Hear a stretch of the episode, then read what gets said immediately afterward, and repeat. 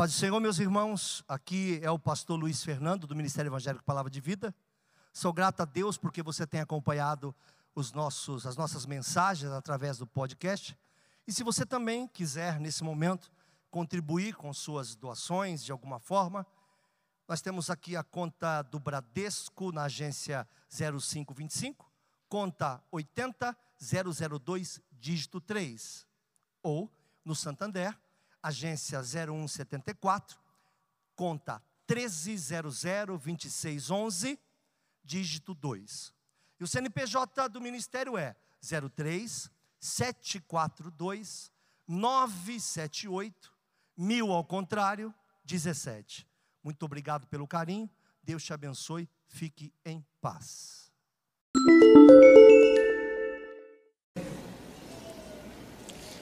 Bênção ou maldição é o tema dessa mensagem.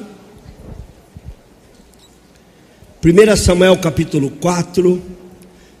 Hoje eu vou ler bastante, tem muita coisa aqui para passar. Ver se eu consigo. A partir do versículo 5 até o 7. Já vou explicando. Ia ter uma guerra.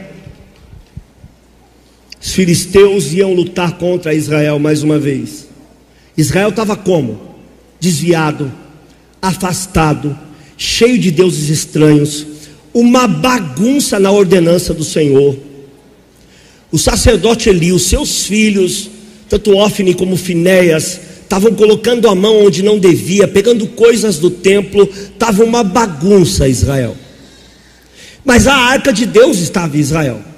Israel tinha um hábito de usar a arca de Deus, para quem não sabe, significa a presença de Deus. Israel tinha o hábito de usar a presença de Deus quando lhe bem convia, quando era conveniente. Mas nesse dia, houve um problema. Deus resolveu que ninguém mais brincaria com Sua presença. Começo pelo tópico de maldição. Nós não temos maldições, Jesus tomou todas as nossas maldições.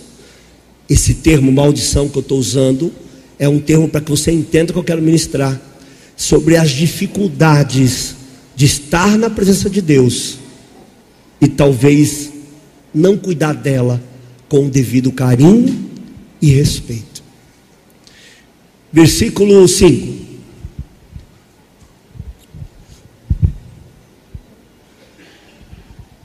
E sucedeu que, vindo a arca do concerto do Senhor ao arraial, todo Israel jubilou com grande júbilo. Quem jubilou?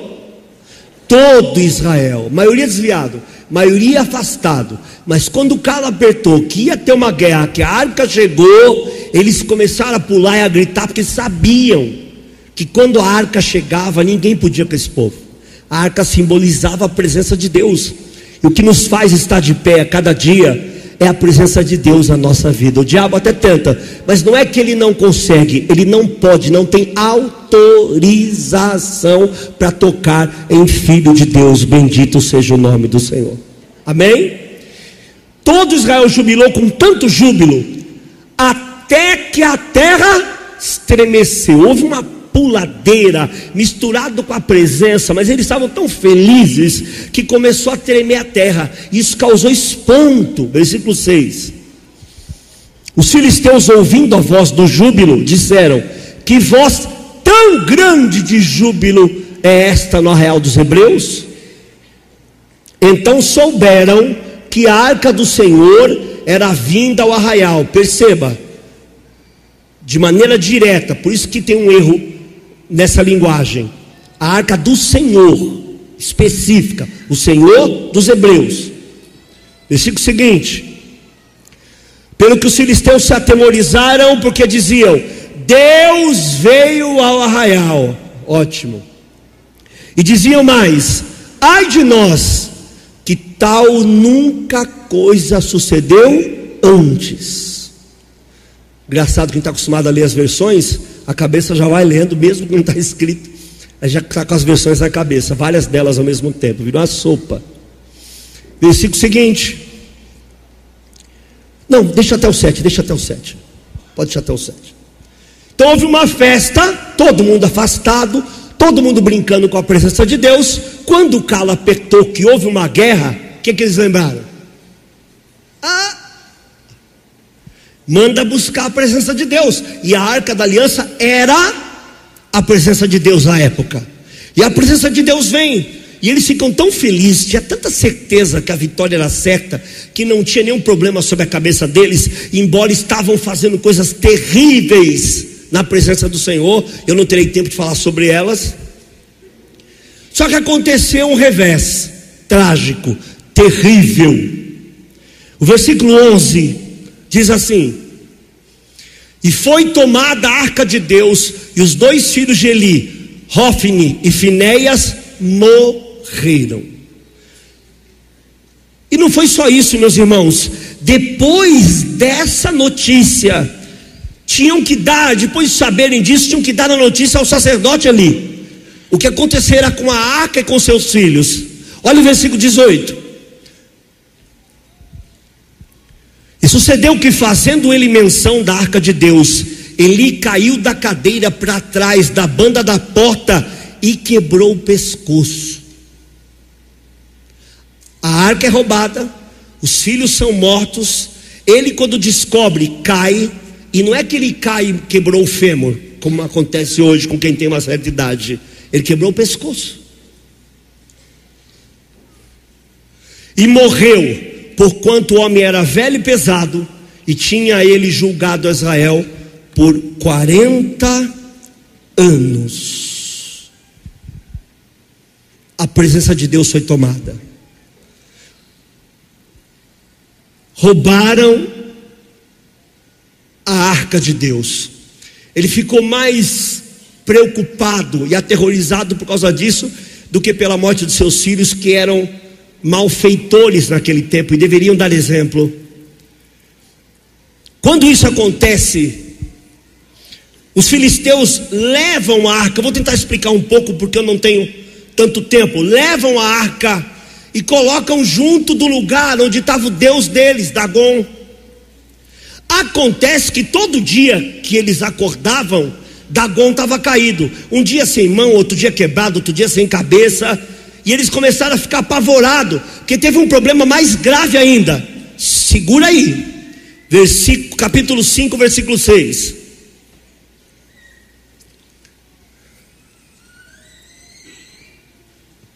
Mesmo 1 Samuel, capítulo 5, versículo 6.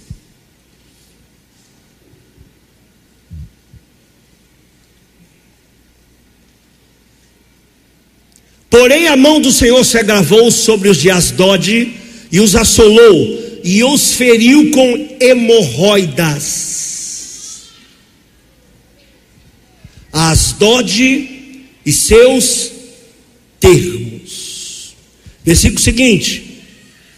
Vendo então os homens de Asdod que assim era, disseram: Não fique conosco a arca do Deus de Israel, pois a sua mão é dura para sobre nós e sobre o nosso Deus, não consegue agir. Está arrebentando a gente, está arrebentando nosso Deus. Houve uma praga de rato, houve uma praga de doença, mas houve uma praga jamais vista na história praga de hemorroida. Imagine só, meu irmão e minha irmã.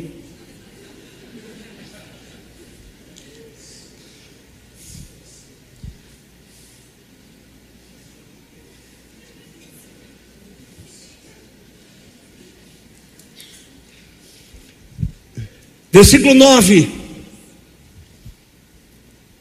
E sucedeu que desde que rodearam com ela, a mão do Senhor veio contra aquela cidade com muito grande vexação, pois feriu os homens daquela cidade, desde o pequeno até o grande, e tinham hemorroidas nas partes secretas. Imagina, né? Do que Tá claro o texto? Alguém tem alguma dúvida? Pergunte papai e mamãe em casa. Pastor não vai falar.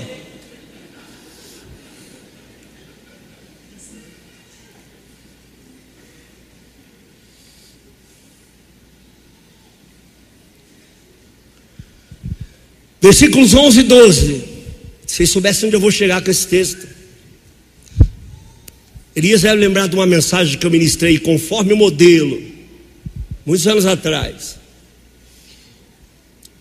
E enviaram e congregaram a todos os príncipes dos filisteus e disseram: Enviai a arca do Deus de Israel, tome para o seu lugar, volta ela para o seu lugar, para que não mate nem a nós, nem ao nosso povo, porque havia mortal vexação em toda a cidade, e a mão de Deus muito se agravava ali.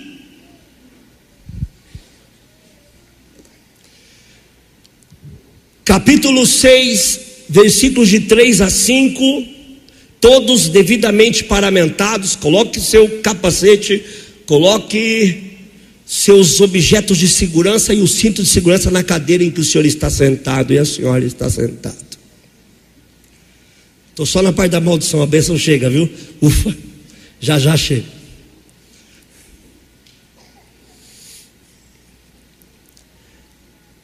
Os quais disseram: Se enviades a arca do Deus de Israel, não envies vazia, já que vai devolver, manda presente, vamos fazer algum tipo de sacrifício. Porém, sem falta lhe enviareis uma oferta para expiação da culpa. Quer dizer, além de devolver a arca, vão mandar algum tipo de bênção para ver se para o que está acontecendo. Então sereis curados, se vos fará saber por que a sua mão não se tira de vós. Amém? Eles tomaram uma decisão de mandar ratos de ouro e hemorroidas de ouro. Veja só. Não sabiam o que fazer. Vamos fazer ratos de ouro para enviar e vamos fazer hemorroidas de ouro para enviar. Agora eu lhe pergunto: quem fez e quem foi o modelo de fazer? Porque ninguém tira isso da cabeça. Ninguém sem olhar sabe fazer.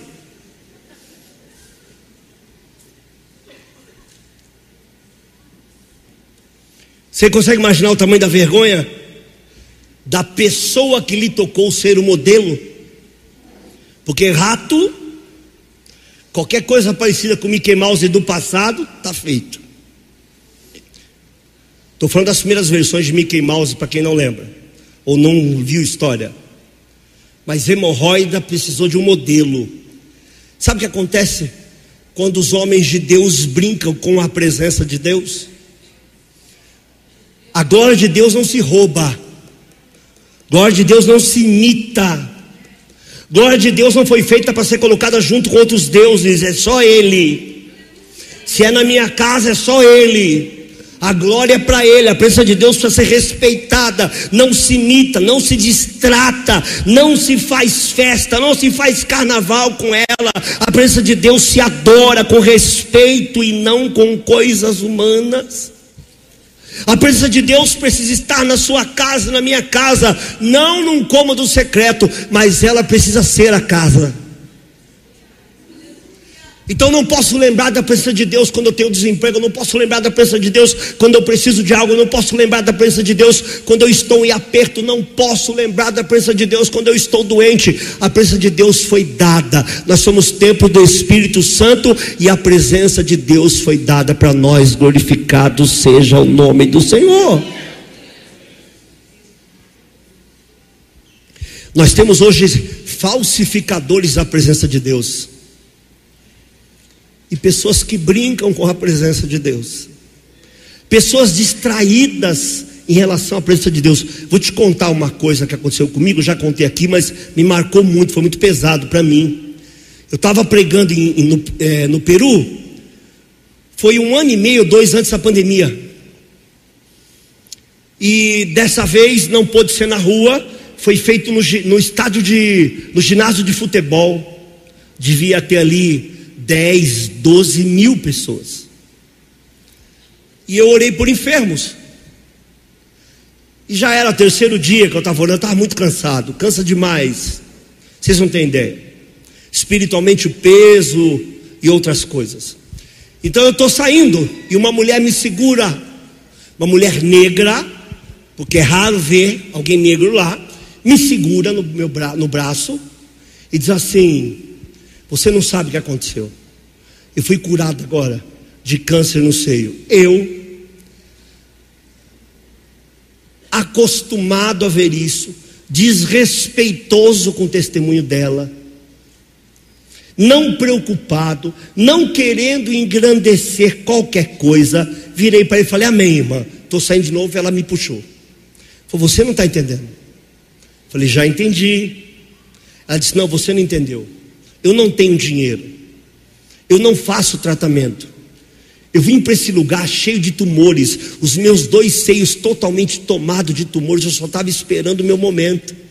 Eu não tenho como tirar, eu não tenho como tratar.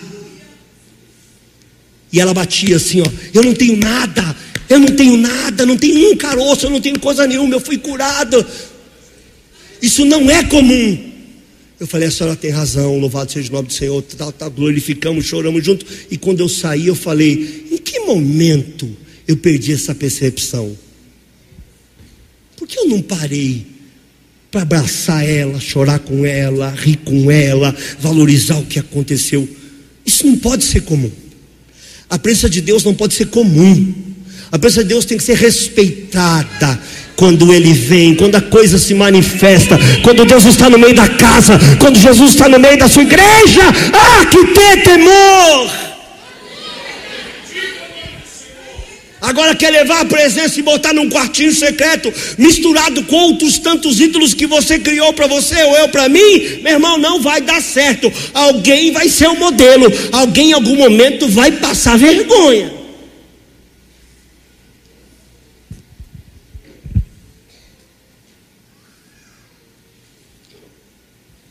Deus dá 400 livramento, mas pode não dar o 401, como foi o caso deles. Eles tinham tanta certeza que Deus ia fazer que fizeram festa antes da guerra. Ê, ê, arca! Acabou tudo, morreu quase todo mundo e a arca foi roubada.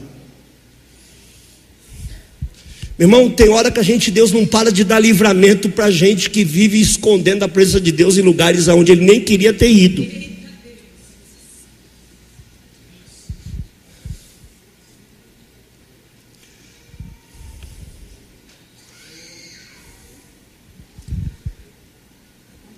Vamos falar sobre bênção.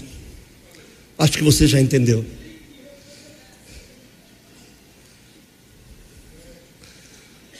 Nós não podemos falsificar as coisas de Deus. Tem morte na panela, meus irmãos. Existe muita coisa falseada e falsificada sendo feita em nome de Jesus. Mas que naquele grande dia o Senhor vai dizer: Apartai-vos de mim, eu não vos conheço em teu nome, eu não vos conheço.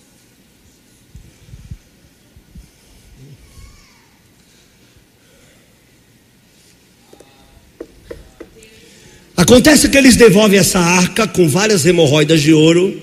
Alguém passou essa vergonha, hein? Então, quando a gente brinca com as coisas do céu, a tendência é que em algum momento Deus nos pare. E a forma que Deus faz para que a gente pare de fazer coisas que afrontam a sua santidade é nos permitir passar por vergonhas. Estava oculto, não está mais. Estava esquecido, não está mais. Ninguém sabia, agora sabe.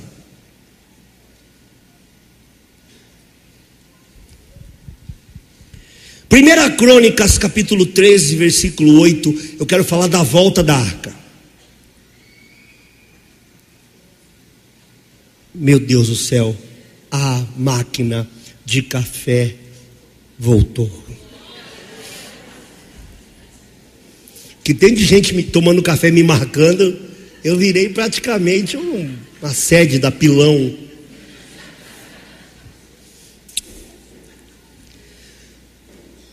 Preste atenção que isso é pesado. Está preparado? Aquele cinto que eu pedi para você apertar, cabe mais uma apertadinha. A gente já chega na benção, tá bom? Davi e todo Israel alegravam-se perante Deus.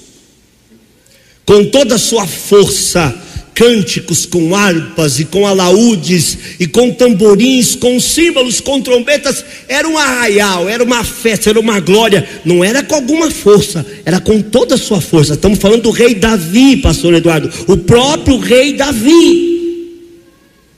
Versículo seguinte: E chegando à eira de Quidom, estendeu Uzá a mão para segurar a arca, porque os dois, os bois tropeçaram, e na lei ninguém podia tocá-la que não fosse o sacerdote designado e sorteado para o momento. O que que Uzá faz? Põe a mão para segurar, sabendo que isso era um desrespeito, sabendo que não tinha autorização, mas ele também não tinha temor. Ele vai lá e põe a mão naquilo que não foi chamado para colocar a mão. Versículo seguinte. Então se acendeu a ira do Senhor contra Uzá e o feriu por ter estendido a mão à arca e morreu ali perante Deus. Versículo seguinte. Se assusta não, estamos na época da graça, mas também não brinca com as coisas de Deus. Não esquece que a misericórdia do Senhor ela triunfa no juízo, amém? Mas a Bíblia também diz que o juiz é sem misericórdia, então vamos tomar cuidado com as coisas de Deus. E Davi se encheu de tristeza de que o Senhor houvesse aberto brecha em Uzá, pelo que chamou aquele lugar de Pérez Uzá até o dia de hoje. Versículo seguinte, vamos até o 14. E naquele dia temeu Davi, ao temor chega voltando, dizendo: Como trarei a minha arca de Deus? Olha o que disse o rei Davi: eu não vou levá-la de volta. Por quê? Alguém pode me responder? Ele sabia que havia brecha. E ele viu que houve uma brecha em usar. E que Deus não perdoou. Era como se Deus dissesse assim: nada de briga, mas eu não quero mais desrespeito contra a minha presença. Vão fazer? Faz direito. Não adianta pular, não adianta fazer carnaval. Não quero carnaval, quero júbilo. Eu não quero salto, cambalhota e símbolo sonoro, eu quero verdadeira adoração. Então não vem ficar pulando dizendo que isso é adoração, porque eu quero adoração genuína e verdadeira. Davi tem medo e fala: Olha, do jeito que eu estou, se eu levar ela embora, nós vamos morrer. Porque ele já sabia o que tinha acontecido com os filisteus. Então ele projetou o que ia acontecer com ele também. É pesado isso. Porém, a fez retirar a casa de Obed-Edom, o Geteu. Se eu contar a história desse cara para vocês, estudem sobre ele. Eu não teria esse tempo todo, amém? Os filisteus não querem porque estão morrendo. Davi não quis, foi buscar, mas não quis trazer, porque viu que Deus andava bravo com eles. Quer dizer, eles não mudaram o conceito de quem eram. Esse é o problema. Volta, é perdoado, mas continua fazendo a mesma coisa. Davi fazendo a mesma coisa, o povo de Israel fazendo a mesma coisa, não teriam resultado diferente. O que Deus estava dizendo é: não quero te punir, Davi, mas chega de brincar com as minhas coisas. Avisa esse povo: quer que eu volte? Vai ser do meu jeito. Eu quero santificação. Se preparem para receber a minha presença. Está dando para ouvir bem? Assim ficou a arca de Deus com a família de Obed-Edom. Parei. Olha, Deus não quer com os filisteus. Deus não quer comigo. Vamos colocar na casa de Obed-Edom. E a família de Obed-Edom? Pode morrer à vontade? Só que agora vem uma coisa maravilhosa. Deus encontrou um coração para sua arca. Alguém que não era do sacerdócio, alguém que não tinha vez no ministério levítico, mas que tinha um coração que agradava a Deus. Você pensa que Obed-Edom disse: Não, não quero, sai daqui, não, misericórdia. Ele falou: Na minha casa, pode trazer. A presença de Deus sempre será bem-vinda na minha casa. A minha casa se molda à presença de Deus. A presença de Deus não vem para minha casa para ficar tapando brechas que eu criei nós, como família, mudaremos para receber em casa outra vez a presença de Deus. A presença de Deus na sua casa, na minha casa. A Bíblia diz que a arca ficou lá três meses. E o Senhor abençoou a casa de Obed-Dom e tudo quanto tinha em três meses Toda a vida de Obed-Edom mudou. Em três meses, esse homem fica próspero espiritualmente, financeiramente, fica rico, o campo dele floresce. Em apenas os humildes três meses, toda a história da família dele mudou. Ele era um qualquer, agora ele é um homem rico, a presença de Deus na casa dele, respeitando a presença de Deus. Quero te dizer uma coisa: tudo que Deus vai fazer, e é profético, pode fazer na tua vida daqui para três meses. Respeite a presença de Deus, traga de volta a presença de Deus para tua casa em três meses, Deus poderá mudar totalmente a tua história, aleluia. Em três meses, nem ele mais lembrava quem ele era. Glorificado seja o nome do Senhor, meu irmão. Hoje não tem, hoje não é, hoje não faz, mas amanhã Deus pode fazer. Convide a presença de Deus para o teu lar, tire aqueles ídolos que não são do Senhor, põe para o lado aquelas porcarias que estão te atrapalhando de buscar a Deus e faz com que a arca, com a presença de Deus, tome conta de todos os cômodos do teu coração, de todos os cômodos do teu lar, e eu te garanto em nome do Senhor Jesus. Se eu não vos abrir a janela do céu, a Bíblia diz.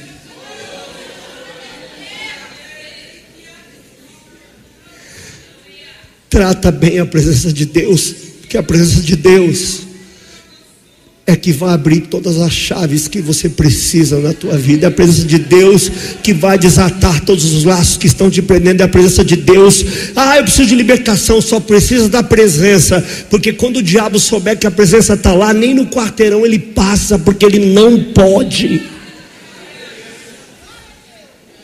Não adianta ser a pessoa mais inteligente do mundo, ser culta, ser isso, ter título, se a presença de Deus não for na tua frente vai ficar lutando, vai ficar estudando, vai ficar brigando, faça isso, mas ponha a presença de Deus na frente. As portas vão se abrir, não é porque você é um gênio, mas é porque a presença de Deus está na frente. Teu casamento vai melhorar, não é porque você é bonzinho, é porque a presença de Deus está na frente. Não se remenda com carnalidade, coisas que já são carnais há muito tempo. Tem coisa que só vai mudar na minha vida e na tua vida se a presença de Deus falar mais alto. Tem coisas que só vão acontecer quando a presença de Deus verdadeiramente verdadeiramente tomar conta da nossa família. Glorificado seja o nome do Senhor.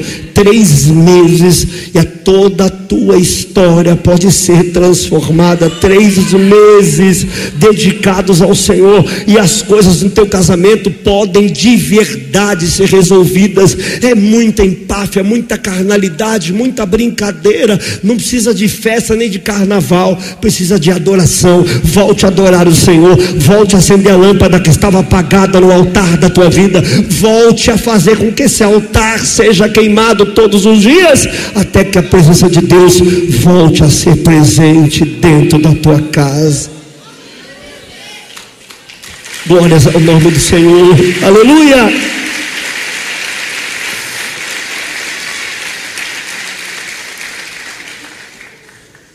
Eu vou ler um texto grande e vou explicar depois. É um texto que mexeu muito comigo. Você vai ler esse texto comigo e provavelmente não vai achar muita coisa, mas eu vou explicar. Eu espero que esse texto possa te abalar nessa noite. Escute o que eu estou falando. Quero que esse texto sobre a bênção de Obed-Edom abale o seu coração. A Bíblia diz que Davi soube que a arca de Deus estava prosperando demais Obed-Edom e ele pensou: chegou a hora. Deus está sinalizando que chegou a hora. Deus está sinalizando que eu posso buscar a arca outra vez.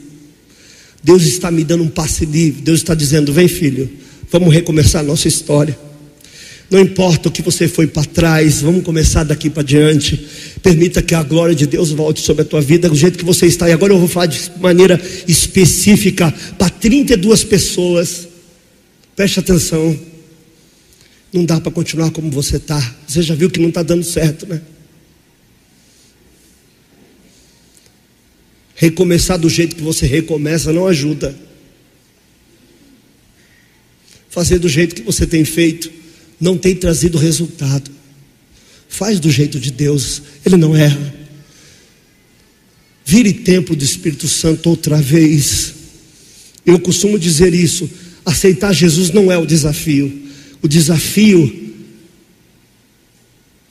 é abrir mão dos outros que estão lá dentro da gente. Porque Jesus é fácil, Ele te abraça, a Bíblia diz gostoso. A Bíblia diz que quem crê nele, como diz as Escrituras, rios de água viva fluirão do seu interior. Sabe por que, que você é triste? Sabe por que, que você é amarga? Sabe por que, que você é amargo? Porque esses rios estão todos travados. Traz a presença e os rios vão voltar a jorrar. Você é nova, você é novo. Há um tempo para frente para Deus fazer tudo que te prometeu fazer. Não trave as coisas de Deus na tua casa. Não se esconda atrás de problemas do passado. Irmão, quando a presença de Deus vem. Ah, Deus faz milagre, pastor. É que é muito difícil explicar, eu não tenho capacidade teológica. Não é que Deus faz milagre. É porque Ele é o milagre. Eu não sei se você me entende. Ele não precisa fazer algo por você. A presença de Deus, ela tem o poder de começar a construir e gerar coisas novas. E quando ela é junta com a fé, a menor que seja, a menor que eu tenha, coisas vão se produzir na tua vida que você jamais imaginou. Mas a presença de Deus não pode ser um quarto na sua casa ou uma vela de sete dias acesa. A presença de Deus precisa ser um, uma lamparina na tua casa acesa todos os dias. Tem que ser a luz do teu lar e coisas novas vão voltar a acontecer. A bênção de Deus está aqui, meu irmão, para você. A glória de Deus está pronta retomada, onde vocês pararam? Eu vou ler, depois eu vou explicar. Eu quero muita sensibilidade e atenção de vocês. Talvez a melhor coisa que Deus tenha feito comigo essa noite foi me deixar sem voz. Para que a gente junto pesque o que há de melhor nesse texto, tão aparentemente tímido. 1 Crônicas capítulo 15, versículo de 17 ao 24. Você está pregando com cheiro de café. Oh, meu pai. Deus já começou a prosperar minha casa.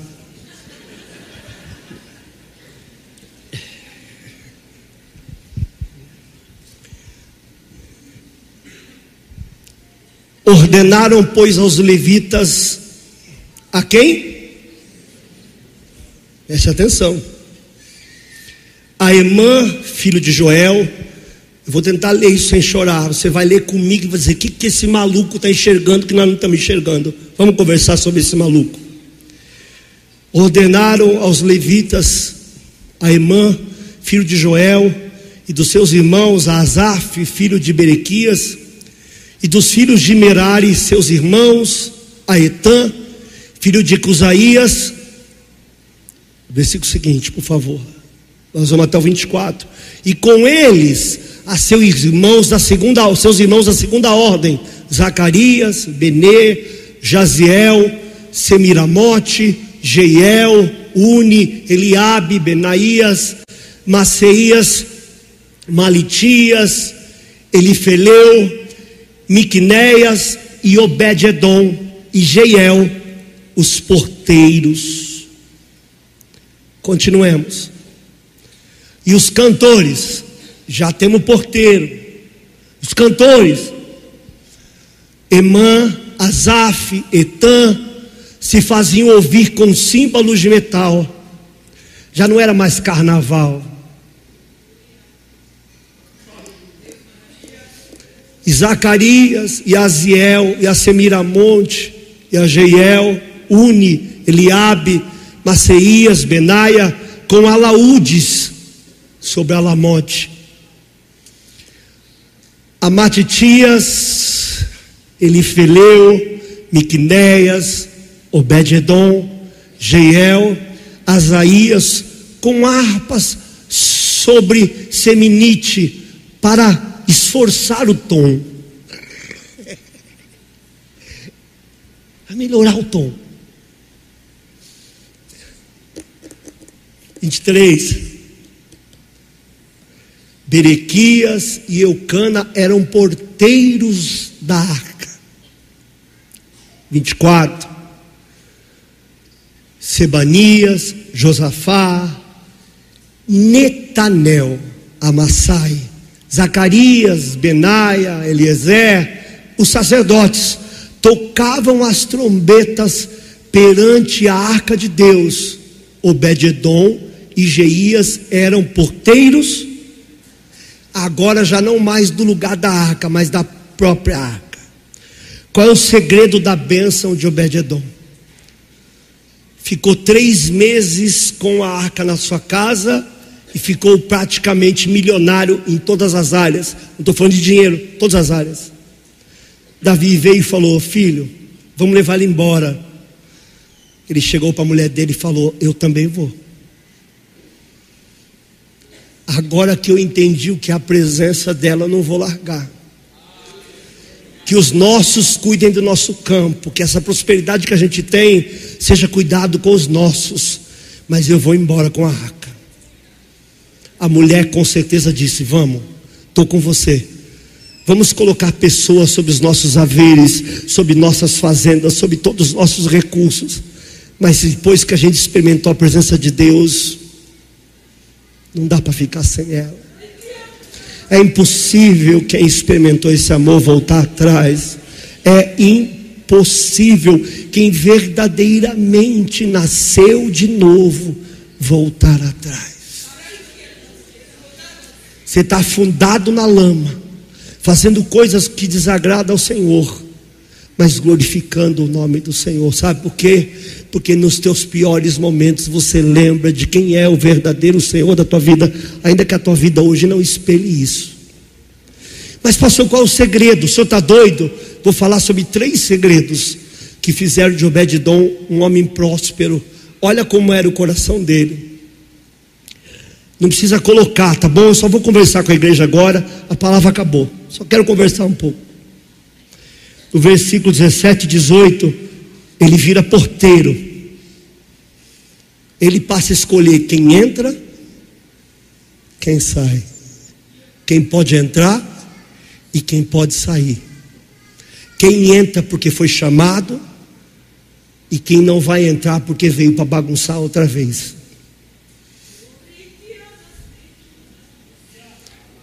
Quem tem a presença de Deus é porteiro dela. Quem tem a presença de Deus não permite bagunça com ela. Quem tem a presença de Deus na vida não permite que coisas alheias à vontade do Senhor venham destruir a sua comunhão.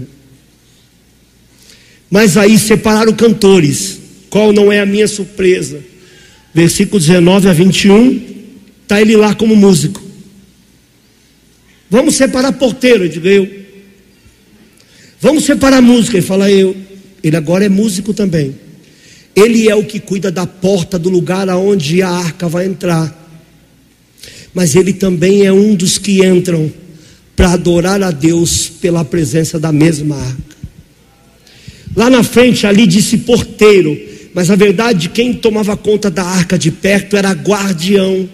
Foram separar guardiões para agora ficar perto da arca. Ele disse: Eu ele é o porteiro do lugar da arca. Ele é o músico que adora a presença de Deus. E ele também é o guardião da presença de Deus. Se você pesquisar, você vai encontrar muito mais serviços em que lá no finalzinho, sem nenhuma palavra dita, está escrito Obed-Edom. São sete, se eu não me engano, seis ou sete menções que a Bíblia vai fazer sobre Obed-Edom depois que a arca foi devolvida. A arca nunca foi devolvida sem ele. Deus encontrou nele um coração. O único lugar onde a arca ficou três meses em paz e em repouso. E quando prosperou ele muito, ele disse: Talvez não seja isso que eu quero para a minha vida.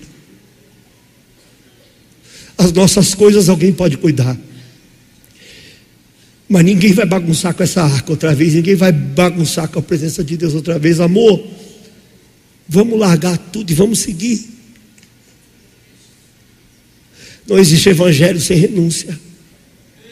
Não existe aceitar Jesus sem renúncia. Não existe batismo com o Espírito Santo sem renúncia. Não existe ser usado por Deus sem renúncia. Não existe dons espirituais sem renúncia. Não existe dons ministeriais sem renúncia. Quando a gente começa a dizer, pastor, E eu lembrei muito bem disso hoje. A gente abre a porta, a gente fecha a porta, a gente canta, a gente prega, a gente tira oferta, administra uma forma de pagar o aluguel, que a gente quer tudo, menos permitir que a obra de Deus seja feita fraudulentamente. E a Bíblia diz: Maldito é o homem que faz a obra de Deus fraudulentamente.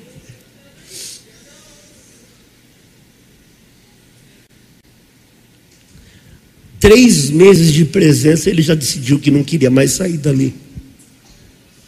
Imagine as escolhas, né? Quem vai ser porteiro? Eu.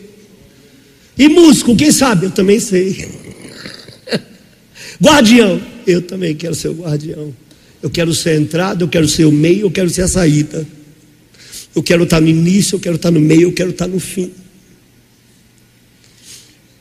Prefiro morrer do que ficar sem a presença de Deus. Das minhas coisas Deus cuida. Das minhas coisas Deus cuida. Vai me usar para cuidar das minhas coisas, mas a presença de Deus eu não abro mão.